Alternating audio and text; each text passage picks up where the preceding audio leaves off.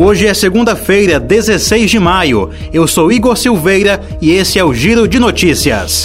A flexibilização das normas do FGTS, proposta pela equipe econômica do presidente Jair Bolsonaro, quer diminuir o depósito mensal dos empregadores de 8% para 2% do salário e cortar a multa paga na demissão sem justa causa de 40% para 20%. O tema, porém, ainda não é consenso no Ministério da Economia. Isso porque o titular da pasta, Paulo Guedes, informou que a proposta não vai avançar. Atualmente, ao ser demitido sem justa causa, o empregado recebe o FGTS e multa de 40% em cima do saldo do benefício.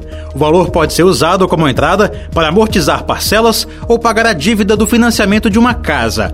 O dinheiro também pode ser sacado em caso de doenças como câncer e AIDS. O processo criminal da chacina de Cajazeiras, que deixou 14 mortos em Fortaleza em 2018, chegou às últimas duas audiências de instrução para ouvir as testemunhas restantes e interrogar os réus na Justiça Estadual. Na semana passada, a segunda vara do júri manteve a prisão preventiva de cinco acusados. A Justiça já realizou sete audiências no processo.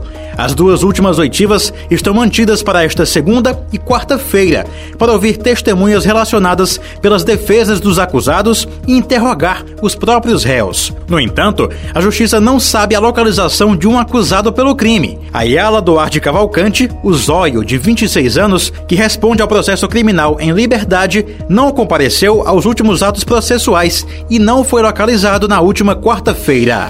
Os pré-candidatos que vão disputar as eleições de outubro já estão autorizados a realizar campanha prévia de financiamento coletivo, modalidade conhecida como vaquinha virtual.